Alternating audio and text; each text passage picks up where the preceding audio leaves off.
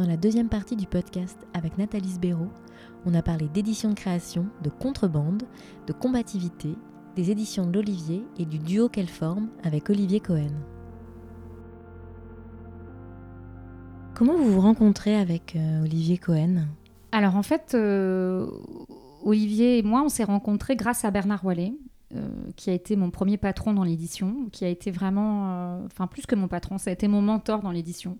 Ce sont des métiers où on a besoin quand même surtout quand on n'a pas d'héritage à soi, on a besoin d'une filiation construite, intellectuelle. Mm. Et euh, je l'ai eu avec Bernard, qui a été vraiment euh, formidable avec moi et qui m'a beaucoup aidé. Et justement, Bernard, qui euh, venait d'un milieu ouvrier et qui comprenait très bien toutes mes angoisses ou mes agacements sur ces questions de, classe sociale et d'entrisme et de comment faire pour y arriver. Et il a été voilà un maillon essentiel et un passeur pour moi parce qu'il m'a recommandé à Olivier Cohen, en fait. Ce que je ne savais pas pendant des années parce qu'il n'a pas voulu me le dire pour que je prenne confiance et que je pense que ce qui faisait qu'Olivier m'avait appelé, c'était une lettre que je lui avais écrite. Mais c'est faux, il n'a jamais lu cette lettre, Olivier. Et euh, il m'a appelé parce que euh, Bernard Wallet lui a dit euh, Elle est bien, cette fille, et on peut pas la garder parce que c'est un CDD, mais elle, elle vaut le coup d'œil, quoi. Elle mérite qu'on, elle mérite que, que, tu lui, que tu la rencontres et que tu entendes ce qu'elle a à dire. Et donc Olivier m'a appelé euh, pour me dire voilà, on a un poste, euh, on a une personne qui part en congé maternité, et donc voilà, c'est comme ça que ça a commencé. Et donc le premier poste que j'ai occupé à l'Olivier, c'est un poste assez fourre-tout. Je m'occupais des contrats, j'ouvrais la porte. J'étais la, j'allais dire la femme à tout faire.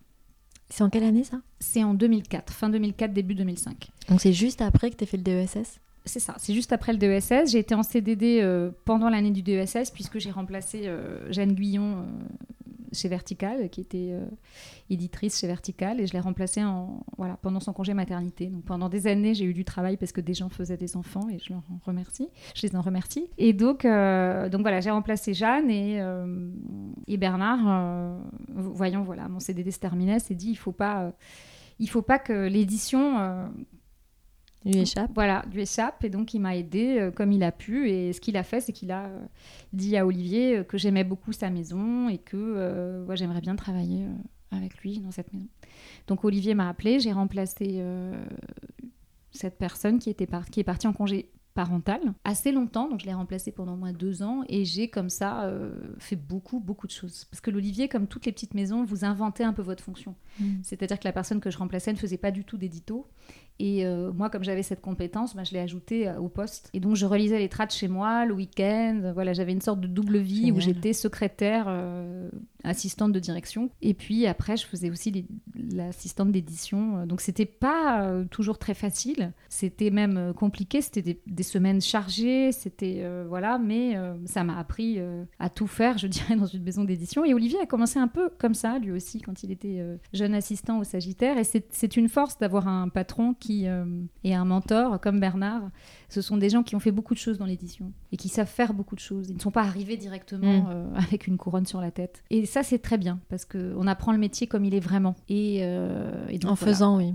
En faisant, oui. Oui, oui. je pense que ces deux rencontres-là, Bernard et Olivier, elles sont vraiment. Les, les gens que j'ai cités avant aussi, Alexandrine Duin, Nathalie Desmoulins, c'est des gens très importants dans ma carrière, mais c'est vrai que voilà, Bernard et Olivier, c'est le coup de, je dirais, c'est le coup d'accélérateur parce que bah, ils sont patrons d'une maison et que euh, et qu'ils se décident. Euh, à me faire confiance. Alors pas seulement, euh, ça s'est pas fait si simplement. Bien sûr, il a fallu mériter cette mm. confiance, mais mais ça s'est fait comme ça. Donc c'est vrai que ce que j'aime dans ce métier, c'est que c'est quand même beaucoup des, des, histoires de rencontres et de oui de filiation et d'héritage mais pas au sens bourgeois du terme, mhm. pas au sens euh, le droit du sang, mais plutôt euh, une famille choisie, une famille intellectuelle, une famille euh, pas qu'intellectuelle d'ailleurs, je crois qu'il y a des choses aussi affectives, une manière de faire ce métier, euh, une manière d'être éditeur justement de création, euh, avoir euh, cette, cet attachement aux auteurs. Oui, puis l'Olivier c'est une petite maison d'édition, je crois que vous êtes huit dans l'équipe. On est sept dans l'équipe. L'Olivier n'est pas une maison qui a véritablement vocation à devenir une maison énorme où on va être 30 euh, à publier 100 livres par an, etc. À l'Olivier, est-ce qu'il y a une ligne éditoriale? Donc elle a 32 ans, la maison d'édition. Euh, elle a été fondée par Olivier Cohen, il vient de passer les rênes, ça fait deux ans? Ça fait un an Un que an je suis PDG et ça fait euh, trois ans que je suis, euh, je suis revenue à la direction générale adjointe. Voilà. Maintenant, je suis PDG depuis un an. Alors, l'Olivier est une filiale euh, à 100% du seuil et c'est le cas depuis euh, longtemps. Euh, au départ, c'était Olivier, on était l'actionnaire majoritaire, mais ça a duré très peu de temps. Euh, ça a duré deux ans parce que la maison n'était pas à l'équilibre euh, financièrement. Et donc, le seuil a été depuis euh, 30 ans et l'actionnaire majoritaire des éditions de l'Olivier. L'indépendance de l'Olivier, elle est éditoriale. Elle est économique aussi parce que l'Olivier est une filiale du seuil, donc c'est Mhm. important, c'est-à-dire que c'est comptabilité séparée. J'en suis la présidente directrice générale. Des- ce sont des choses qui ont un sens économiquement.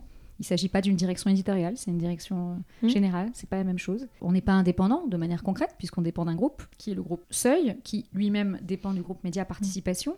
En revanche, on est indépendant parce que c'est nous qui décidons euh, qui on publie et comment on le publie. C'est-à-dire que toutes les sources de revenus de l'Olivier, tout ce qui, qui fait le chiffre d'affaires de l'Olivier, est contrôlé par l'Olivier. Les droits étrangers, euh, la presse, la responsabilité euh, commerciale, le libraire, tout ce qui fait le chiffre d'affaires d'une maison, à la fois qui le crée, donc les éditeurs, les éditrices, et ensuite qui le, j'allais dire, qui le met en scène, eh bien tout, tout, tout dépend de gens qui travaillent pour les éditions de l'Olivier et qui sont salariés de l'entreprise qui s'appelle les éditions de l'Olivier. Mm. Donc c'est pour moi une, une garantie d'indépendance. Après, oui, il faut résister, euh, mais depuis, euh, c'est pas une histoire euh, que Olivier, qu'Olivier raconte, ce n'est pas une histoire linéaire et euh, il y a des accidents, il y a des moments plus complexes que d'autres, mais cette indépendance, elle est importante.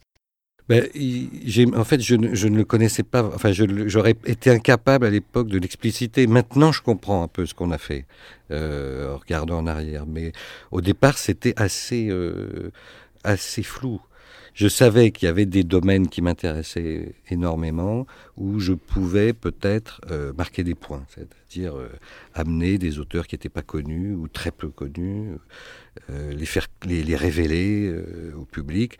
Et c'était surtout dans le domaine anglo-saxon. C'était la langue anglaise, mais ça pouvait être aussi bien un auteur sri-lankais comme Michael euh, un auteur de nouvelles comme Raymond Carver, un romancier euh, confirmé comme, Richard Ford. La condition, c'est que euh, fallait que, d'une part, ces gens ne soient pas encore vraiment connus quoi, en France, et d'autre part, qu'ils apportent une vision euh, nouvelle, une vision différente, euh, qui, qu'ils, qu'ils apportent quelque chose qui, qui, qui, qui, qui ne corresponde pas à, disons, un goût qui était le goût dominant de l'époque. Euh, mais c'était très flou, hein, c'était très flou. Et puis ce qui s'est passé après, mais et ça c'est peut-être le plus intéressant, c'est qu'on a commencé à publier de très jeunes auteurs français, alors eux totalement inconnus, et qui s'est créé une espèce de comme ça de phénomène de symbiose entre ces auteurs anglo-saxons et, ces auteurs français. Et subitement, ça s'est mis à former un tout, ça s'est mis à vouloir dire quelque chose. Donc on a entendu donc Olivier Cohen, le fondateur des éditions de l'Olivier, dans l'émission de France Inter Restons groupés, une archive qui date de 1999 et je veux bien que tu réagisses à l'archive s'il te plaît. Bah, J'aime beaucoup écouter euh, qu'il n'avait pas de plan, mais qu'il avait euh, une sorte d'intuition de ce qu'allait être, euh, de ce qu'il savait faire. Et je crois que ce qui est très important dans ce qu'il dit, c'est qu'on, si on décortique les mots et le sens qu'ils ont, on entend qu'Olivier est un éditeur de création. C'est-à-dire que le projet de la maison n'est pas de dire qu'est-ce que les gens veulent lire et de s'y conformer. Il dit plusieurs fois des auteurs inconnus, des auteurs qui apportent une vision nouvelle. Et euh, évidemment, je ne peux euh, que rejoindre cette vision des choses. Je, je pense qu'il faut vraiment faire la différence entre les éditeurs de création et les éditeurs qui sont dans la réponse à une demande du public. Je n'ai pas de jugement de valeur. Je ne pense pas qu'il y en ait qui soient plus intéressants que d'autres. Mais je dis juste que mon métier à moi, et notre métier à nous, c'est d'être éditeur de création. Et euh, ça impose toutes sortes de choses différentes. Déjà, ça impose une stratégie totalement différente. C'est-à-dire que vous n'êtes pas, vous ne regardez pas la liste des meilleures ventes en vous posant la question de qu'est-ce que les gens aiment lire ou de quel auteur vous aimeriez, euh, quel auteur vous aimeriez piquer à un autre éditeur. Vous vous dites simplement où est-ce que nous on peut trouver notre place là? Et j'adore cette idée de créer de l'espace à partir du vide. C'est-à-dire que personne ne se levait le matin au début en se disant tiens, je vais lire Jean-Paul Dubois. Aujourd'hui, comme Olivier Cohen et l'équipe de l'Olivier a bien fait son travail, les gens me posent tout le temps la question quand est-ce que sort le nouveau livre de Jean-Paul Dubois? Peut-être préciser que Jean-Paul Dubois a eu le Goncourt en 2019. Jean-Paul Dubois a eu le Goncourt en 2019 et il est publié aussi à l'Olivier depuis à peu près une trentaine d'années. Il a mm. été découvert par un autre éditeur qu'Olivier, j'insiste sur cette question, il le dit toujours Olivier et bien sûr Jean-Paul aussi, donc euh, pas de... il ne s'agit pas d'inventer des légendes, mais il n'était pas aussi connu. Et euh, mm. Olivier a, vraiment été l'éditeur qui a cru en lui. Et euh, Jean-Paul le raconte d'ailleurs avec l'humour et la tendresse qui est, qui sont les siennes, cette, euh, ce, lien qu'ils ont, voilà, cette, euh, cet homme, cet éditeur qui croit en lui plus que lui-même, quelque part. Et qui est certain qu'un jour, il y aura le livre qui. Et le livre qui, ça a été Une vie française. Il y a ça dans le métier d'éditeur, de croire coûte que coûte à son auteur. Ah oui. Alors, par contre, coûte que coûte, faut faire attention. C'est-à-dire qu'à un moment, il faut savoir euh, y croire, oui, il faut pas s'entêter. Hmm. Enfin, si, je dirais ça, je dis ça, mais il faut s'entêter. Je pense qu'il faut s'entêter. Par contre, de temps en temps, vraiment, vous échouez. Euh, donc peut-être que dans ces moments-là, il faut savoir admettre qu'on a échoué et que peut-être qu'il y a un autre éditeur qui arrivera mieux. Mais en revanche, oui, s'il y a justement parce que être éditeur de création, euh, le mot création, ça veut dire euh, il y a l'incertitude, il y a tout ce que ça implique de d'échecs aussi, de, de montagnes russes en fait. Et nous, on est là pour accompagner ça. On est là pour être, pour les auteurs et les autrices, une forme d'équilibre. Et c'est à nous de prendre le risque de dire si, si, tu vas aller là. C'est risqué, mais il faut que tu ailles là. Mhm. Parce que c'est là que tu dois aller. Et euh, donc, ce que j'aime dans cette archive, c'est ça. Ce sont les mots auteur inconnu et vision nouvelle. Et je partage ça. Il n'y a rien de plus satisfaisant quand vous êtes éditeur, quand vous êtes éditeur que de voir un premier roman euh, auquel vous avez cru comme ça qui tout à coup marche. Mais il y a une autre satisfaction formidable, c'est quand vous avez déjà publié dix livres d'un auteur qui sont totalement passés inaperçus ou disons gentiment quoi, qui ont fait euh, qui ont fait une petite carrière gentille et tout à coup vous avez le livre qui et vous y arrivez. Vous arrivez à convaincre tout le monde que c'est le livre qui. Et euh, moi, j'aime les deux, en fait. Mhm. Je ne suis pas de ces éditrices qui n'ont d'appétit que pour la nouveauté, qui n'ont d'appétit que pour les jeunes auteurs. Si vous voulez faire ce métier, c'est pas possible de le faire comme ça. Il faut que votre catalogue ressemble à votre bibliothèque, c'est-à-dire qu'il y a des auteurs nouveaux, des auteurs moins nouveaux, des morts, mhm. des vivants. C'est ça un catalogue d'une maison d'édition. Mhm. Euh, et j'aime bien cette idée-là. Ce sont des stratégies totalement différentes. Euh, mais j'aime ce mélange-là. Et euh, pour moi, il y, a un, y a un titre d'un livre de Jean-Philippe Toussaint qui euh, que, que j'emploie beaucoup pour définir ce qu'est le métier d'éditeur, c'est l'urgence et la patience. Mm. Je pense qu'il faut les deux. Il faut avoir le goût de la rapidité et de l'urgence et en même temps la patience. Si on n'a pas de patience, on ne peut pas être éditeur. Et, euh, donc j'aime beaucoup ce que dit Olivier sur euh, voilà des auteurs inconnus et qu'il avait cette espèce d'intuition qu'il y avait des choses qu'il pouvait apporter lui en tant qu'éditeur et que ça construit une logique et une maison d'édition et une famille intellectuelle après coup. Et euh, c'est-à-dire que le projet n'est pas une entreprise, le projet n'est pas un business plan, le projet n'est pas un plan marketing. Ce n'est pas de dire, crois que tel pays, il y a un marché des livres bleus, donc on va faire des livres bleus. Alors, vous avez bien compris, quand je dis bleu, je dis mm. n'importe quoi, mais ou alors, euh, bah voilà, il y a tel genre qui est populaire, on va faire ça parce que ça marche. Voilà. Quand vous êtes éditeur de cette manière, c'est bien, mais c'est juste pas l'esprit des éditions de l'Olivier. En parlant de ça, tu as cité Sabine Vespizer lors du Grand Prix d'électrice qui disait que l'édition de création est un écosystème où nous dépendons des uns et des autres. Oui, tout à fait. Je trouve que c'était. On a fait un débat ensemble euh, à l'occasion du forum Elle lié au prix et je trouvais que c'était très juste qu'elle disait euh, cette, euh, cette interdépendance. C'est-à-dire que euh, sans une émission de télévision qui en prime time défend la littérature, mm. sans des émissions de radio où la littérature est présente et où elle est un sujet normal, c'est-à-dire constant et pas quelque chose de réservé à certains, à deux, trois, ou alors euh, euh, incompréhensible. Incompréhensible, voilà, je trouve que c'est important. Euh, on, dépend les uns des autres, bien sûr. On dépend économiquement les uns des autres, c'est-à-dire que sans les libraires indépendants, les éditions de l'Olivier n'auraient pas 32 ans aujourd'hui. Si vous mm. obéissez à, des, à, de simples logiques de marché et pas à un goût, un choix, à quoi ça vous sert de, défendre le livre d'une maison d'édition qui vient de se créer en 91 et qui publie 10 livres par an de littérature étrangère et quelques français Il n'y a mm. aucune, mm. aucune utilité à ça. Donc euh, pour moi, les, libraires euh, indépendants en particulier, bien sûr, ont vraiment un rôle central. Et chaque maillon comme ça et, euh, et elle a raison de dire les éditeurs de création dépendent de ça. Parce que euh, faire du commerce et uniquement du commerce on pourra toujours en faire. C'est pas un problème ça. Pour ça quand j'entends la fin de l'édition non la fin de l'édition euh, il y aura toujours des livres. Maintenant la question c'est quel livre quelle édition comment ça va se comment qu'est-ce que ça va devenir justement l'édition de création?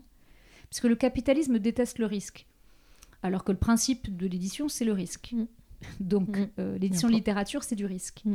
Et le, le système économique, en effet, veut de, de l'assurance, veut euh, des succès sûrs, des choses euh, simples à prévoir quatre ans à l'avance. Il ne veut pas de Paris, Pas de pari. La littérature, c'est le pari, l'inconnu, euh, de hasard. la versatilité aussi. Vous Mm. avez des auteurs qui, tout à coup, passent de 100 000 à 2 000 à 20 000. C'est- alors, 100 000, 2 000, j'exagère, mais enfin, si, Mm. c'est possible. Mm. On a vu ça. Donc, euh, ça, évidemment, pour quelqu'un qui est strictement euh, dans un raisonnement économique, c'est terrifiant parce que c'est un risque. On ne peut pas prévoir euh, trois ans à l'avance. L'exercice de diriger une entreprise, c'est faire des plans sur 3 ans, 5 ans, 6 ans.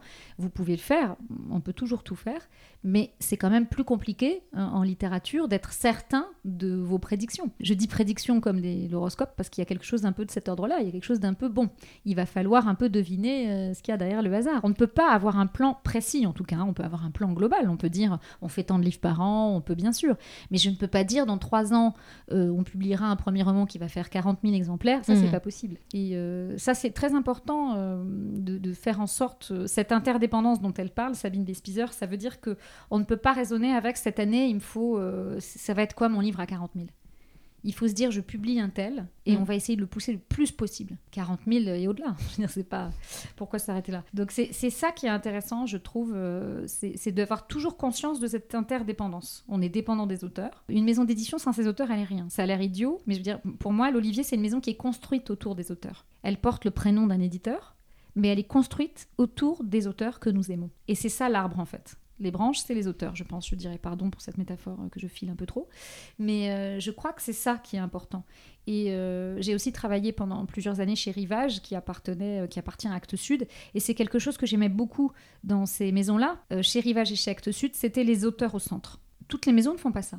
Vous avez des maisons qui sont des institutions où l'institution passe avant les auteurs. Et, j'aime assez cette idée que les auteurs soient au centre. Et donc, il y a quand même une ligne éditoriale qui, qui, qui émane de l'Olivier. Oui, bien sûr, c'est évident qu'il y en a une, mais je pense que, euh, enfin, je ne veux pas répondre pour lui, mais je pense qu'Olivier a, a toujours dit qu'elle était difficile à définir cette ligne, et je dirais que moi aussi, je la trouve difficile à définir.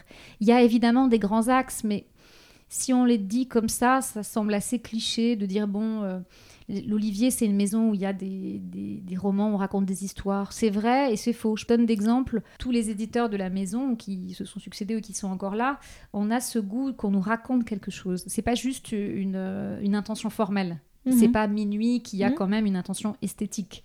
Je dirais que l'Olivier a un mélange des deux. Il y a une intention euh, narrative et une intention esthétique. Bon, ça, ça pourrait définir 90% du catalogue. Donc, du catalogue de tous les éditeurs. Donc, j'avoue, c'est terrifiant, mais je n'arrive pas à véritablement définir par des mots euh, choisis et objectifs ce que serait la ligne éditoriale de l'Olivier. Je peux dire que euh, Olivier Cohen, qui a fondé cette maison d'édition, avait un tropisme anglo-saxon euh, lié à des choses tout à fait personnelles et Oui, familiales. Et que euh, forcément ça colore le catalogue de- dans un sens ou dans l'autre. Je dirais que les gens qui, tra- qui travaillent avec lui, qui ont travaillé avec lui, moi j'ai voulu travailler à l'Olivier parce que Raymond Carver et Richard Ford, donc ça veut bien dire qu'on a quelques affinités de lecteurs, Olivier et moi, qui font que. Mais je crois que c'est ce que j'aime dans cette maison, c'est que ni celui qui l'a fondée, Olivier Cohen, ni moi qui la dirige aujourd'hui, nous n'arrivons vraiment à la définir. Mhm. Ça veut dire qu'elle a une vraie liberté. Elle peut être beaucoup de choses, cette maison. Mm. Et euh, elle accueille des auteurs très différents. C'est une maison qui, je trouve, ne se répète pas. Je trouve qu'il y a, une... oui, il y a quelque chose. euh, les auteurs de l'Olivier sont une forme de, oui, il y a peut-être une famille intellectuelle. Il y a quelque chose de, il y a une, il y a une ressemblance. Il y a, mais c'est pas une copie. Voilà, il s'agit pas de dire il y a Jonathan Franzen et tous ses ersatz. Mhm. Il y a Richard Ford et tous ses ersatz. Il y a Mhm. Agnès de Sarthe et toutes les personnes. Mhm. Non, je trouve que Mhm. c'est justement une maison où, ben là, j'en ai cité trois qui sont très différents. Cette, euh, cette impossibilité, euh, je, je vois toujours Olivier peiner ou disons, je ne dis, non, il ne peine pas, mais il n'essaye pas, et sans doute par volonté, de définir vraiment strictement la ligne parce qu'on a envie à la fois de, de lui laisser sa liberté, et puis on a, je crois, l'un et l'autre des goûts très éclectiques. Voilà. Je dirais que peut-être le dénominateur commun, c'est quand même euh, une certaine... euh, Il y a quand même toujours une volonté esthétique, quelle qu'elle soit. Mm. Elle est première ou elle n'est pas première, ou... mais il y en a une. Il ne s'agit pas juste de raconter une bonne histoire. Il faut trouver la forme.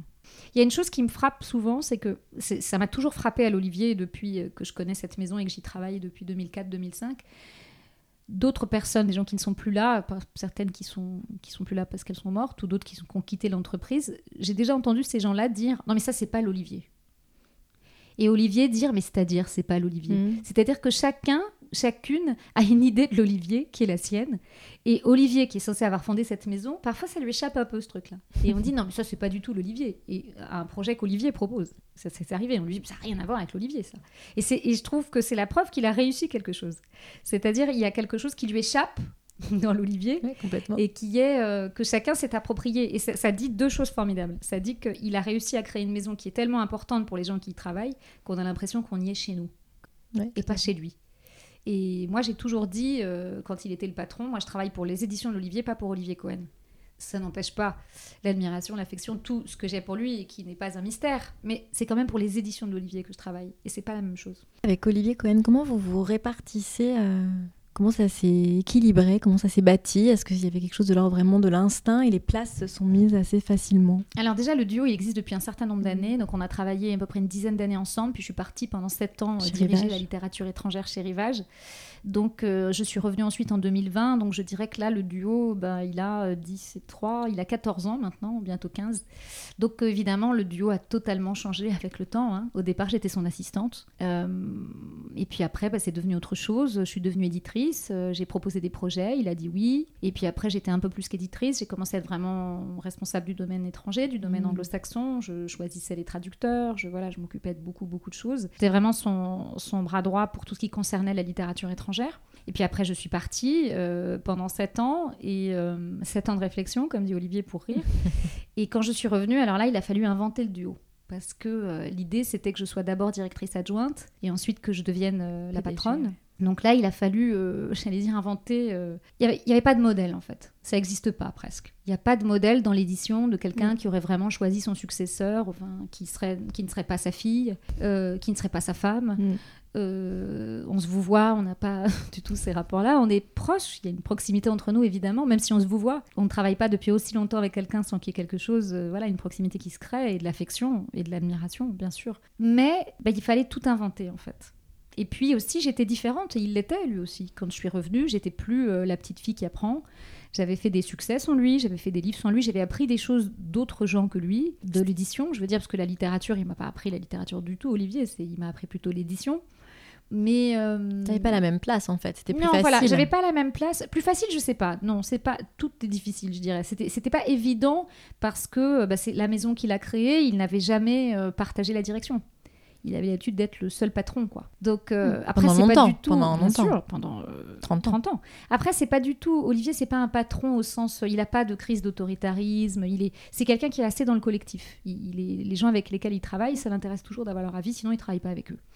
Et il écoute ce qu'on lui dit. C'est pas du tout quelqu'un qui est fermé ou qui est dans son. Il a toujours été comme ça. Donc le duo, il a fallu l'inventer parce qu'il fallait inventer cette première place où j'étais l'adjointe, où à la fois je devais euh, avoir une place importante et en même temps ne pas être. euh, C'était toujours lui le patron. Donc il fallait trouver euh, qu'on trouve chacun notre notre espace de liberté. Et puis après, là, depuis un an, un an et demi, il a fallu inventer la place où je suis la patronne et où finalement, je dois dire que j'ai beaucoup de chance parce que notre proximité intellectuelle et affective fait que j'ai tout de suite, quand je suis revenue, j'ai tout de suite dit bon, il y a des choses qui peuvent ne pas aller en tout cas. Ça, c'est mon pessimisme.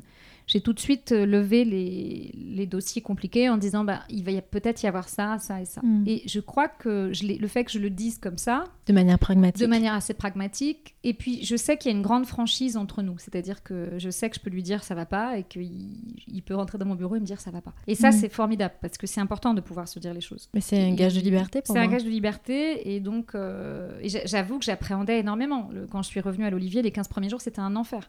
J'avais l'impression d'être retournée euh, chez mes parents après un divorce. quoi. J'avais vraiment cette sensation. J'avais, en plus, c'était dans les mêmes. Euh, j'avais pas le même bureau, mais c'était dans les mêmes locaux que, ce que ceux que j'avais quittés sept ans avant. Donc j'avais vraiment cette mm. impression de sur place. C'était une impression totalement fausse. Je, venais pour diriger la maison, mais j'avais quand même cette impression étrange d'être revenue, parce que j'avais absolument jamais envisagé de revenir. C'était pas un plan que j'avais. Euh. moi, j'avoue que j'étais persuadée qu'Olivier ne voudrait pas que la maison continue euh, sans, qu'il en soit le patron. En tout cas, je pensais que c'était très très probable qu'il fasse ça. Et j'ai été assez étonnée en fait qu'il arrive à la conclusion que c'était possible que cette maison existe sans qu'il en soit le patron. C'est un long chemin qu'il a fait, je pense. D'abord lié à une difficulté, c'est-à-dire à une relation un peu compliquée avec le groupe Météa Participation, au départ en tout cas. Maintenant, tout va bien. Mais bon, les premiers temps étaient hmm. difficiles.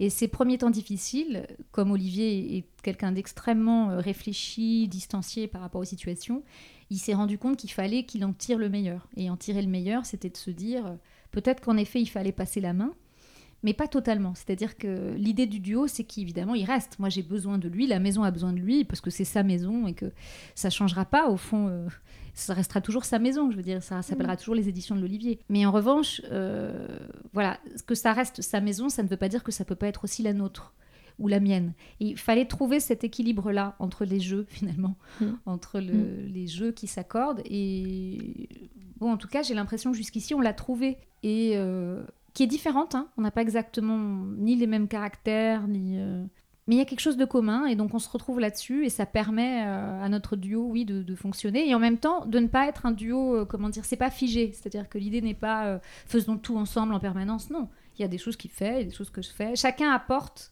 je mhm. dirais maintenant euh, ce qu'il a envie d'apporter dans cette maison. Et c'est intéressant. Je pense que je suis quelqu'un de beaucoup plus gestionnaire que lui. Je suis plus patronne de PME, quoi. Et je suis par ailleurs aussi éditrice. Mais je crois que lui, il, était, il est surtout éditeur et, et, moins patron et, stratège éditorial, etc. Et je pense que ça l'intéresse moins euh, que moi de décortiquer euh, les chiffres, les tableaux Excel, les taux de rentabilité, la contribution, la marge. Moi, ça me plaît. J'aime bien ça aussi, l'exercice vraiment mm. très concret de, de, tenir la boutique. Sans doute, mm. ça vient de mes grands-parents etc. Mais, mais voilà, et, je pense que ça, on se complète assez en fait là-dessus.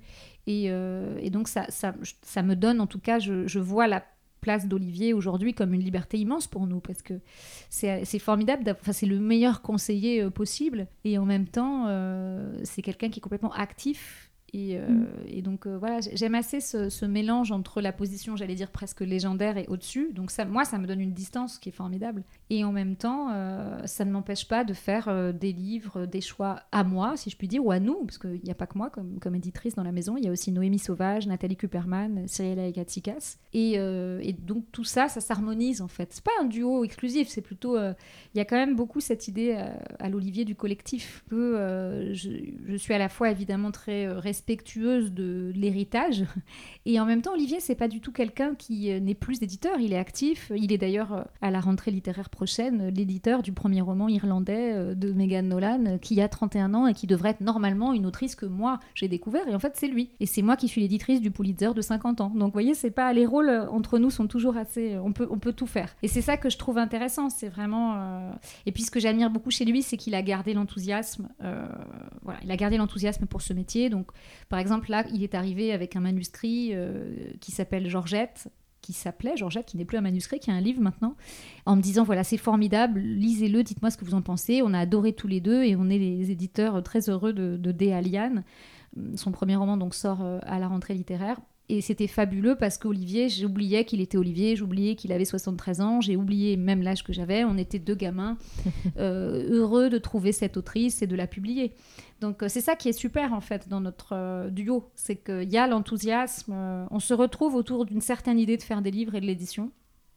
Je ne sais pas, oui, c'est sans doute un peu une éthique, une manière de faire, la nôtre une des choses que j'admire le plus chez lui, c'est pas tant la capacité qu'il a de trouver des grands écrivains ou des grandes écrivaines, c'est sa capacité à gérer l'échec. C'est quelqu'un qui, dans sa carrière, d'ailleurs, les éditions de l'Olivier ont été créées à partir d'un échec. Il s'est fait, il s'est fait virer de chez Payot mm. et euh, Claude Cherki, le PDG du Seuil à l'époque, lui a proposé de créer une maison d'édition et au départ, il, a, refusé. Et je trouve que c'est très intéressant ça. Mm. Et j'ai beaucoup appris de lui euh, autour de cette idée d'échec. À la fois échec personnel en tant qu'éditeur, en tant qu'homme, et aussi échec pour les auteurs qu'on publie. Et par exemple, Michael Ondaatje, avant d'être l'auteur du Patient anglais et un auteur mm. euh, extrêmement connu, mm. c'était un auteur parfaitement inconnu qui, a, qui perdait énormément d'argent. Enfin, en tout cas, Olivier, en le publiant, perdait beaucoup d'argent. Et d'ailleurs, quand il a, euh, ils ont déjeuné ensemble, je crois, il lui a dit voilà, je suis en train d'écrire un livre qui va s'appeler The English Patient. Et je sais pas si tu l'aimeras ou pas. Tu me diras. Bon, je comprendrais que tu arrêtes de me publier parce que vraiment, c'est, mhm. voilà, ils étaient mhm. très proches et en gros, ils savaient très bien qu'il perdait beaucoup d'argent à le publier.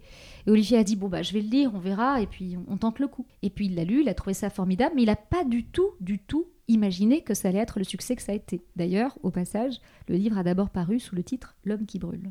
Il y a une édition de L'homme qui brûle au bureau. Il y a écrit un post-it, enfin il y a un post-it dessus écrit ne pas jeter parce que c'est vraiment la relique. Parce que ce livre ensuite a été republié par l'Olivier avec la couverture de film sous le titre Le, patient, anglais. Parce que mine de rien, c'était quand même une très mauvaise idée de ne pas l'avoir appelé le patient anglais. Je le dis tout à fait librement, Olivier s'en repent aujourd'hui, mais n'empêche que c'est drôle. C'est-à-dire que Michael Ondagy, c'est un auteur qui ne marche pas pendant des années, qu'Olivier euh, publie dans plein de maisons d'édition et qui est un gouffre. Et puis tout à coup, hop, le patient anglais. Et c'est un des premiers grands succès en littérature étrangère de l'Olivier. Et voilà, j'aime ça. Ce que j'ai appris, notamment de lui, c'est ça c'est comment gérer et l'échec et d'être têtu, d'être entêté. Alors toi, tu te définis pessimiste, combative, mm. exigeante et jamais contente. Oh, quelle horreur. Tu peux développer Je donne envie. Euh, bon, je vais enlever exigeante et jamais contente parce que je sais pas ce que j'avais ce jour-là. J'étais dans un moment de dénigrement extrême. Pessimiste. Euh, pessimiste combatif, c'est certain. C'est-à-dire que moi, je ne suis pas du genre à penser que euh, tout va bien finir, que le, les gentils vont triompher, que les bons écrivains seront récompensés. Non. Je pense qu'on est dans la jungle et qu'il faut justement. Le pessimisme, pour moi, c'est pas tant une façon sombre de voir le monde que d'être réaliste.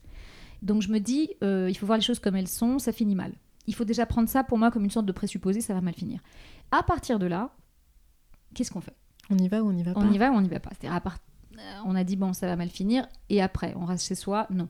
Donc, combatif parce que mon pessimisme ne m'empêche pas d'être active. Je considère que euh, je peux toujours essayer, en tout cas, de, changer la donne, de faire bouger la réalité comme je veux. En revanche, j'ai conscience que l'échec est possible. Et je n'imagine pas que euh, tout ce que j'aime forcément plaira à tout le monde. Non, j'imagine qu'il faudra se battre. Donc j'ai vraiment ce truc d'être. Je suis quelqu'un de très déterminé. Voilà, je suis quelqu'un de combatif, oui. Et j'aime aussi ça euh, quand je travaille avec les auteurs. C'est-à-dire que c'est normal, les auteurs ont parfois des moments, euh, comment dire, d'ivresse comme ça, d'espèce d'ivresse de dire mais c'est fabuleux, ce que je fais est fabuleux, et puis après ça retombe parfois, normalement c'est difficile. J'aime assez ça moi, accompagner ces, ces, fluctuations et j'essaye d'être celle qui donne confiance, justement. Donc le pessimisme, je me le réserve, je ne le donne pas. Mm. J'essaye de ne pas être comme ça avec les auteurs parce que parce qu'à leur contact, au fond, j'y crois. Je veux dire, quand je suis avec eux, euh, j'y crois. Et... Mais oui, pessimiste parce que je non, j'ai pas envie de, d'être toujours comme ça, une espèce de candide, de dire euh, ça finira bien, non. Ça finira mal, mais j'essaye que pour nous, ça finisse pas si mal. Pour l'instant, ça va? Ça va, c'est pas mal. Savoir si un livre est bon ou un texte est bon ou pas bon, je dis toujours que ça, je, pense que euh, rien qu'à Paris, il doit y avoir 150 000 personnes qui sont capables parfaitement de, sans se tromper, de dire qu'un texte est bon ou pas bon. Peut-être un peu moins qui sont capables de dire là où ça cloche, euh, encore un peu moins de dire comment faire, parce que c'est une question de métier. Mais le vrai métier, c'est de faire en sorte que les, ceux qu'on aime, de le faire aimer par d'autres. Autrement dit, de lui trouver son public, en fait. C'est ce que les écrivains attendent de nous? Je veux dire, après tout, euh, il y a des libraires pour vendre des livres, il y a des imprimeurs pour les imprimer, et les éditeurs sont, sont là pour... C'est un peu un travail d'alchimiste. C'est une archive de Jean-Claude Fasquelle qui parle du métier d'éditeur et c'était dans une émission de France Culture de 2008. Euh, il dit que c'est un travail euh, d'alchimiste. Il y a Lévi Strauss qui a souvent dit que c'était un travail un peu de bricoleur. Alors toi, comment tu définirais euh, le métier? Je dirais que je me sens plus bricoleuse qu'alchimiste. Mais les deux sont assez justes. Je, préfère bricoleuse parce que j'aime bien l'idée du capot ouvert, du cambouis, de quelque chose d'un peu physique. Mais euh, oui, euh, c'est alchimiste. Mais ce que ça veut dire, c'est que la matière première, elle ne vient pas de nous. elle vient d'autres gens. Et nous, on est là pour faire en effet l'assemblage, le montage. Et, euh, le bricolage. Le bricolage, exactement. Il y a une nouvelle que j'adore de, de, Carver, où il y a un personnage qui est cardiologue et il dit, euh, en gros, on est les techniciens du cœur, on est les garagistes du cœur. Mhm. J'aime beaucoup cette idée d'être une sorte de technicienne. Voilà, il y a quelque chose de cet ordre-là aussi. on a une, sans doute quand on est éditeur, éditrice, une sensibilité un peu artistique, mais c'est quand même pas ça notre boulot on est, censé la comprendre, euh, cette sensibilité-là, mais on est censé en effet être des passeurs et euh, trouver la bonne formule euh, chimique, mécanique, ce qu'on veut, pour que euh, entre notre enthousiasme euh, pour un texte et le lecteur, eh bien quelque chose se passe. Et il a bien raison de dire il y a des imprimeurs pour euh, fabriquer l'objet, il y a des libraires pour vendre. on sert à quoi nous? Eh bien, on est, on est, c'est un chaînon en fait. On est là pour persuader les libraires, les journalistes, les critiques littéraires, tous et toutes que oui, il y a 466 livres à la rentrée 2023, mais le livre qu'il faut lire, les quatre livres qu'il faut lire, ils sont là. Donc euh, ça fait partie de... Voilà, je suis tout à fait d'accord avec ça. Euh, et euh, après, je pense pas qu'il y ait 150 000 personnes qui sont capables de dire si un texte est bon ou pas, mais mais il y a aussi cette phrase de Duras dans, je crois que c'est dans Écrire où elle dit on sait ce qu'est un livre, etc. On sait quand c'est un livre et que c'est pas un livre. Je, je, la cite de mémoire et sans doute très mal, mais il y a cette espèce de, de certitude de, de, la littérature euh, je crois à ça et en même temps, je pense qu'il faut faire attention avec ça parce qu'il y a un côté un peu euh, espèce d'idéalisation du métier. Euh, parce qu'il y a souvent des éditeurs qui considèrent que eux ils font de la littérature, que c'est très important. Alors bien sûr, personne ne la lit. Euh, enfin, parfois ça arrive que personne ne la lise, mais c'est quand même très important. Alors, moi, j'ai toujours un peu de mal avec ça. C'est-à-dire que je, ne suis pas contente moi quand personne ne lit un livre. Je n'en fais pas une fierté de me dire c'est forcément un bon livre puisqu'on n'en a pas vendu ou que personne n'en parle. je n'aime pas ce snobisme. Euh, je n'aime pas non plus l'anti-élitisme qui consiste à croire que parce qu'un livre se vend à 850 000 exemplaires, c'est un bon livre. Donc moi, je dirais que j'essaye de trouver quelque chose entre les deux. J'aime publier des livres littéraires qui n'ont pas vocation à être des best-sellers, mais qui en deviennent. Mais j'aime cette idée que ces livres-là, ils vont être partagés. Je, n'aime pas, je n'aime pas ce truc de on est trois à les connaître. Mm. Euh, je pense que c'est en partie lié à la classe sociale dont je viens. Je, n'aime pas ce, côté, euh, cette espèce de petit élitisme, euh, cet entre-soi. Je pense que si la littérature reste entre soi, c'est terrible. Et en revanche, voilà, je n'aime pas non plus cette idée que si ça ne plaît pas à tous, ce n'est pas intéressant, bien sûr. Il faut trouver une sorte d'entre-deux. Y a un équilibre entre les deux. Et, pour moi, c'est exactement le métier d'éditeur, cet équilibre-là. C'est ce maillon intermédiaire entre, entre la boutique et l'art. Ah, c'est une question que je vais te poser justement. Comment tu découvrais un alors découvrir un auteur, il y a, des, il y a, dix enfin, il y a énormément de façons différentes. Il y a évidemment des moyens très euh, traditionnels, comme vous recevez un manuscrit par la poste pour mmh. la littérature française. On vous, quelqu'un que vous connaissez vous dit tiens, il y a un tel qui fait ça. Donc voilà, évidemment le, réseau quoi. C'est pas forcément le réseau au sens euh, euh, grande bourgeoisie du terme, mais c'est le réseau tout simplement. Quand vous connaissez des gens qui connaissent d'autres gens qui connaissent d'autres gens, c'est une espèce de cercle concentrique. Et puis il y a un moment, ça arrive ou pas à vous. Et avec le temps, évidemment, on connaît un peu plus de gens, ou les gens savent que vous êtes éditrice, donc on m'envoie des gens quelque part. Et puis, sinon, il y a des agents, pour ce qui concerne la mhm. littérature étrangère et aussi la littérature française. Euh, qui sont des passeurs en quelque sorte, hein, mhm. qui sont des intermédiaires entre les auteurs et nous. Et puis après, il y a le hasard, c'est-à-dire euh, par exemple, il y a un des auteurs que j'ai publié chez Rivage, que j'ai republié parce qu'il était euh, complètement oublié, Bernard Malamoud, mm. qui est un des petits succès de ma carrière d'éditrice dont je suis fière. Euh, mm. Je l'ai découvert quand j'étais étudiante, en fait, dans un essai de Philippe Roth, dont je suis une grande lectrice, une grande fan. Et j'ai découvert ce Malamoud parce que euh, je connaissais à peu près tous les auteurs qui étaient cités par Roth. Je les avais pas tous lus, mais je les connaissais de nom. Mais ce Malamoud, première, première nouvelle. Je me sais qui ce type dont il parle à trois reprises? Je comprends pas, jamais vu. Donc, euh, donc je me, renseigne un peu sur lui, j'emprunte les livres à la bibliothèque et là je tombe en, enfin, je me prends de passion pour Bernard Malamud et en particulier pour euh, un de ses livres les plus connus qui s'appelle L'homme de Kiev, qui a eu le prix Pulitzer mm. et le, le National Book Award. Et euh, voilà, je le lis, je trouve ça formidable. Et puis c'est tout. Je veux dire, à l'époque, je suis étudiante, quoi. Je suis étudiante à littérature française et comparée, donc à part d'être une fan de Malamud assez jeune, ce qui devait être rare, bah, c'est tout. Et puis après, le temps passe, je deviens éditrice. Et puis quand je suis éditrice chez Rivage, enfin je dirige une collection de littérature étrangère, je me rends compte qu'il y a deux livres de Malamud chez Rivage, mhm. deux recueils de nouvelles, euh, et que donc c'est le moment et que c'est la bonne maison pour le republier. Et donc j'ai acheté toute son œuvre et euh, j'en ai réédité une grande partie et ça a été un beau succès et c'est une des choses dont je suis fière dans ce métier. Et donc j'allais dire c'est le hasard, mais oui c'est ça, c'est-à-dire que puis parfois je sais pas, il y, a des autrices ou des auteurs que j'ai publiés parce que j'ai lu un article dans tel papier qui m'a amené à tel auteur, qui m'a amené à telle chose. Moi j'appelle ça faire Colombo un peu parce qu'il y a un truc d'enquête. Ouais, détective. Oui oui j'aime bien aussi, il y a un truc de détective et puis c'est comme ça que ça marche la littérature, ça marche par affinité, par cercle concentrique. Vous avez quelqu'un qui vous présente quelqu'un d'autre, qui vous fait lire telle chose. J'aime bien ça. Et donc, je pense quand on est éditeur, on est curieux et on a une espèce de science d'accueillir le hasard. C'est-à-dire qu'on le force un peu. Quand on parle de quelque chose, je vais aller, je vais aller regarder. Je vais aller. Euh, euh, j'aime bien quand des auteurs que je publie me disent bah, tel auteur, tel auteur. Voilà, j'adore quand il y a un auteur que je connais pas du tout. Je me précipite parce que euh, j'aime bien comme ça lire la bibliographie intime de mes, des auteurs que je publie. Et ça m'a fait découvrir parfois des choses formidables. Donc je dirais que c'est comme ça qu'on découvre un auteur, c'est-à-dire qu'il y a à la fois plein de façons, il n'y a pas de recette magique. Ça ne veut pas dire, il euh, n'y a aucune, euh, comment dire, il y a aucune voie qui est, euh, qui mène au succès, qui mène à ceci, qui mène à cela. On peut se tromper, c'est le boulot. on se trompe, on se trompe pas, c'est le jeu. C'est, j'emploie beaucoup ce mot de jeu parce que c'est quelque chose, sans doute, qui est dans ma personnalité, mais je pense qu'il y a quelque chose dans le fait d'être éditeur, éditrice, qui est carrément du poker. Il y a une idée de risque, de mhm. jeu. Et mon père était un joueur de poker invétéré. Et euh, j'ai gardé ça sûrement euh, de manière inconsciente, enfin consciente puisque je le dis, mais oui, je pense qu'il y a cette idée du jeu, cette idée de prendre un risque, de... mais c'est un jeu que je fais avec beaucoup de sérieux. C'est pas un pari? Si, aussi, mais je, vraiment j'emploie le mot de jeu parce que c'est aussi un pari, oui. Mais je dis jeu parce que jeu veut dire jouer. Ça veut dire, hmm. euh, ça veut dire à la fois, ça veut dire à la fois l'amusement et le plaisir du jeu, et aussi jouer. Ça veut dire qu'il y a une forme de comédie. C'est-à-dire qu'on est obligé de jouer des rôles.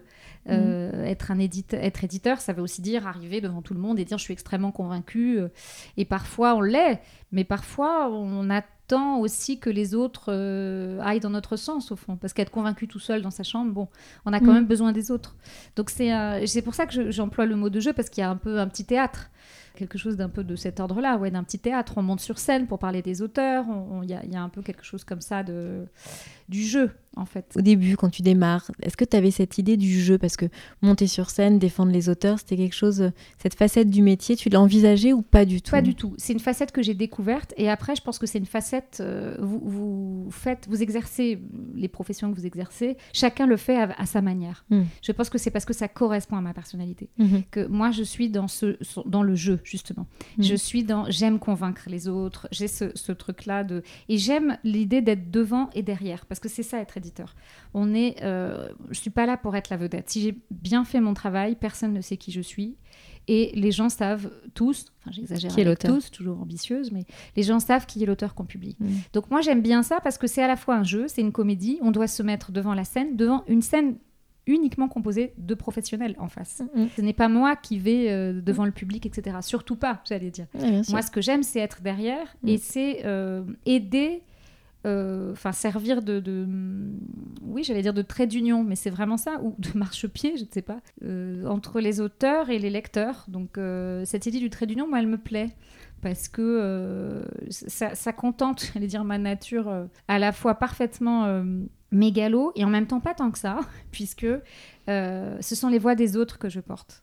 Et c'est mmh. ce que j'aime en fait. Et moi j'aime rien d'autre que écouter euh, voilà, j'adore assister aux émissions quand mes auteurs y sont invités, etc. J'adore être juste la spectatrice de ces gens euh, que moi je trouve fabuleux et que j'ai envie de publier. Et c'est tout, en fait. Et euh, j'aime bien cette idée de. Hum, je trouve qu'être éditrice, c'est aussi un peu dire jeu en contrebande.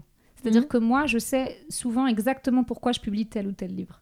Je sais pourquoi, je sais ce que ça va, ce que ça a réveillé chez moi d'une manière très intime. C'est ça souvent euh, qui te fait choisir toujours, non, non, non, non. Tous les livres n'ont pas cette, euh, cette charge euh, psychanalytique, mhm. mais il y en a quand même. Il y en a toujours un tout petit peu, je dirais. Donc moi, je sais pourquoi, mais ça n'intéresse pas les gens et c'est pas censé les intéresser. Mhm. C'est une espèce de ligne mystérieuse. Je ne suis pas certaine que je pourrais définir de manière si claire que je semble le dire là. Mais voilà, j'aime bien cette expression en plus en contrebande. Mais il y a cette idée de la contrebande, ouais. c'est-à-dire en secret, de manière une sorte de petit pas de côté. Voilà, ça me plaît bien, moi, cette idée-là. J'aime bien ces, ces expressions-là, j'aime bien ces mots-là, j'aime bien cette manière de faire, un léger décalage. Et en fait, c'est ça, être éditeur. C'est euh, vous êtes obligé de faire ce pas de côté, puisque l'œuvre que vous avez entre les mains, vous, vous êtes obligé de la regarder avec plus d'objectivité que la personne qui l'a écrit. Donc euh, j'aime assez ça, ouais, ce jeu de distance en fait, objectivité et subjectivité mélangées. C'est-à-dire quand tu reçois le manuscrit, que tu le lis, il y a quelque chose qui va pouvoir t'émouvoir. Euh, hmm. Mais après, tu prends, euh, t'endosses en fait le rôle de l'éditeur qui va repasser au crible, redistancier, euh, demander quelques corrections sur le texte, tout, que ce C'est un peu ça. Et après, tu arrives au livre en tant qu'objet, euh, j'allais dire presque, euh, oui, en tant qu'objet. Il faut aider l'auteur ou l'autrice à, faire en sorte que ça soit autre chose qu'un manuscrit et que ça devienne un, livre, et quelque chose qui, au fond, presque se détache de lui ou d'elle. Euh, parfois, puisque c'est vrai que les livres ont, j'allais dire, leur vie propre, mais parfois les livres ont leur vie propre, oui, bien sûr. Mm. Parfois, des, auteurs, des autrices connaissent des succès qui, pour des raisons qui sont à rebours mm. de ce pourquoi ils ont fait tel ou tel projet. Des exemples connus euh, dans le catalogue de l'Olivier. Voilà, le, succès de la route est un succès qui n'est pas totalement euh, lié à, ce qu'est le livre vraiment. C'est-à-dire, c'est ce que les gens y ont projeté. Oui, tout à fait. De McCarthy. Euh, voilà, la route de Cormac McCarthy, c'est ça qui est magnifique d'ailleurs, de, lien que les gens mm. ont avec ce livre. Chacun a sa route. En mm. tout cas, les lecteurs qui l'ont eu, chacun ont projeté dans la route. Euh, c'est d'ailleurs très intéressant les livres comme ça parce que souvent si vous rencontrez quelqu'un qui l'a lu, vous demandez quelle scène a été marquante et ça dit beaucoup des gens. Ça montre la sensibilité, ouais, ça montre quel est le regard qu'on pose euh, mm. sur les personnages et euh, ça dit beaucoup de soi sans rien, sans dire de soi au fond. Et c'est pour ça que je trouve que le métier d'éditrice c'est dire je sans jamais dire je. Et c'est aussi pour ça, en partie, en dehors des raisons historiques et sociales, mais je pense que les maisons d'édition portent le nom de ceux qui les créent. Parce qu'il y a quand même cette idée de dire je mais vous êtes en petit. Votre nom est en petit et le nom de l'auteur est en plus gros. Oui, et puis c'était le goût, c'était l'idée du goût. Bien sûr, je choisis d'éditer. C'est l'idée de dire c'est mon goût. Oui, c'est ça, c'est dire c'est mon goût, tout, à fait. Et donc euh, ça aussi, je trouve ça intéressant parce que bah, c'est quand même, euh, certes c'est mon goût, mais enfin c'est en plus petit et c'est pas censé trop se voir. Alors justement, comme tu parles de ça, tu as dit euh, au sujet du livre de Natasha Tritway, euh, Memorial Drive, tu as dit j'ai un goût pour les textes autobiographiques, en particulier quand le matériau autobiographique est transformé pour devenir vraiment une matière littéraire. Et c'est ça que j'ai trouvé assez formidable dans ce livre. Ça parle de racisme aux États-Unis, de féminicide, de beaucoup de thématiques qu'on pourrait dire de société, mais à travers une mise en scène véritablement romanesque. Oui, j'ai toujours été obsédée par, le, par les récits autobiographiques et par les œuvres autobiographiques en général, puisque j'ai euh, en partie étudié ça en fait à la fac, c'était mon sujet de prédilection. Euh, Henri Calais est un auteur qui a écrit des livres euh, qu'on pourrait qualifier aujourd'hui d'autofiction, même si le terme euh, date plutôt des années 70 et de Dubrovski, mais, mais c'était de l'autofiction en réalité. Donc ce sont des questions, le jeu et sa versatilité qui me fascinent et qui me passionnent et qui m'ont toujours passionnée. Et effectivement après, de manière tout à fait concrète, comme éditrice, ça a donné ça. Je me suis rendu compte que j'avais un goût pour les textes autobiographiques, mais non pas simplement des témoignages, non pas simplement mmh. euh, des récits comme ça linéaires, mais des récits qui s'emparaient d'une histoire personnelle pour en faire quelque chose, pour lui donner, pour leur donner à, ces, à, ce matériau, à ces éléments intimes, une forme euh, totalement euh, voilà, inédite, singulière.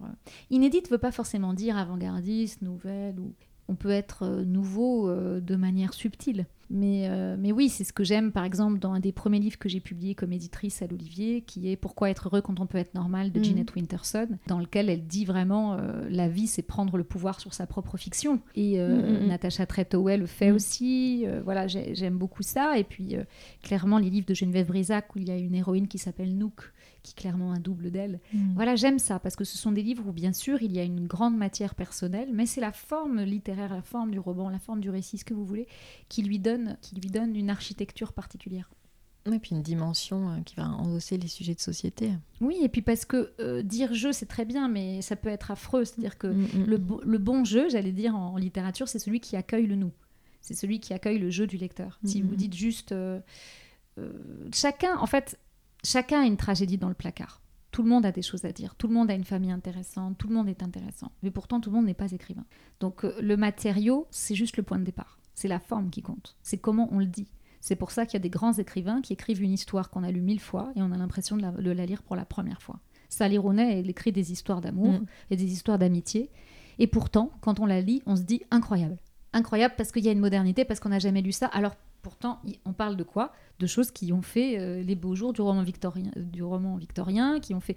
Donc voilà, c'est bien, c'est ça être écrivain, c'est trouver la forme trouver la manière de dire les choses. Mais c'est ça qui est formidable d'ailleurs dans l'écriture, c'est la langue de tous. Mm. C'est la langue de tous. On a tous, enfin évidemment, il y en a qui ont plus de mots que d'autres, mais en soi, à part ça, à part un corpus de mots, on a tous le, c'est le même outil, et pourtant, ça donne pas la même chose. Donc euh, c'est ça qui me fascine. Et effectivement, la littérature euh, autobiographique, c'est une espèce de, de, de concentré de ça. C'est-à-dire, Mm, mm, mm. euh, voilà, on a tous perdu, euh, enfin, en tout cas, ça nous arrivera à tous à un moment, perdre nos pères, nos mères. Ça fait pas un bon roman, ça. Mais quand on est écrivain, on peut faire un bon roman de tout. Et j'allais dire même de n'importe quoi.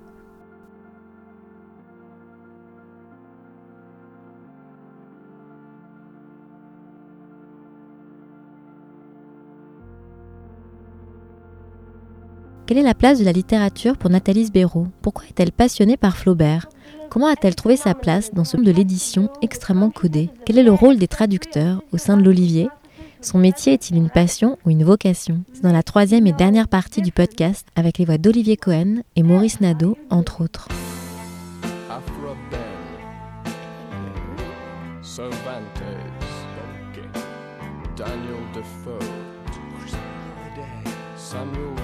Richardson, Henry Fielding, Lawrence Stern, Mary Wollstonecraft, Jane Austen, Sir Walter Scott, Leo Tolstoy, Honoré de Balzac,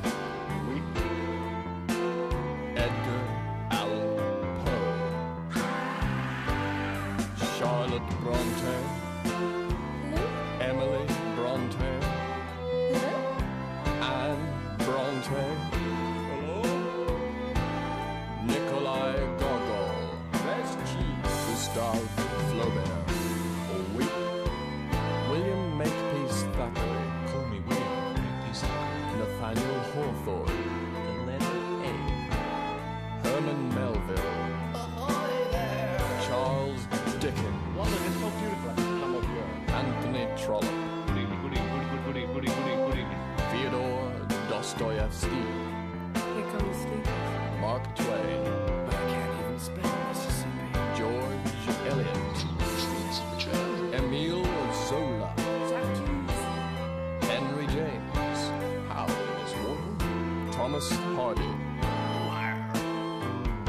Of Conrad. and bloody boring writer. Catherine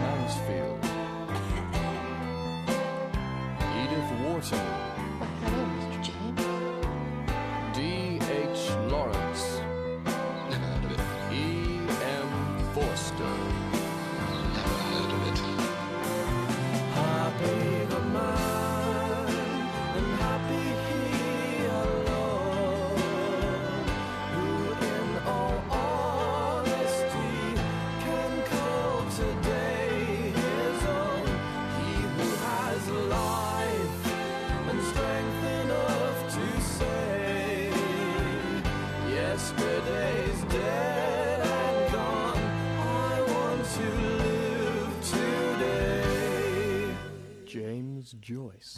Hello there. Virginia Woolf. I'm losing my mind. Marcel Proust. Je ne me souviens plus.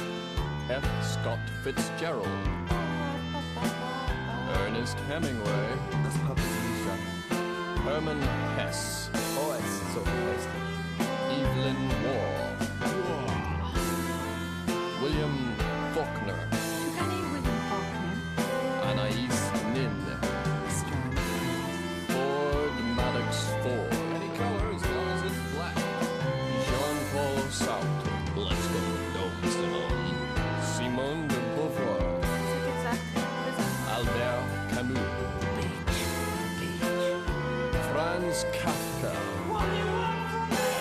this man.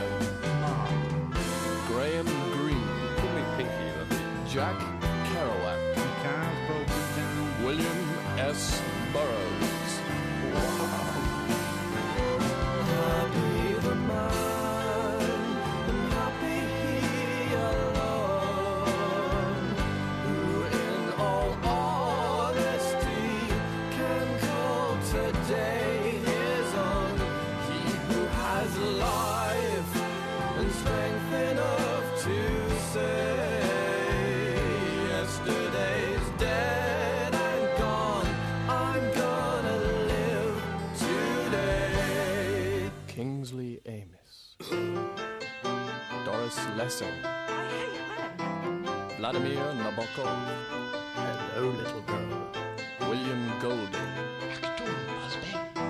J.G. Ballard, Instrument vehicle. Richard Brotigan, How do you do? Milan Kundera, I don't do interviews. Ivy Compton Burnett,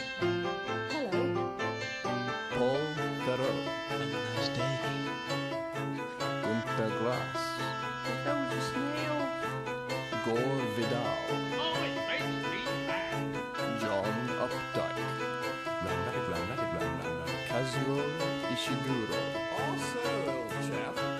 Malcolm Bradbury, Stroke John Steinbeck, stroke J.D. Salinger. Ian Banks, Two oranges. A.S. Byatt, Nine tenths of the room, you know. Martin Amis, Brett Easton Ellis, Umberto Eco, I don't understand this either. Gabriel Garcia Marquez, Mikasa Mukasa.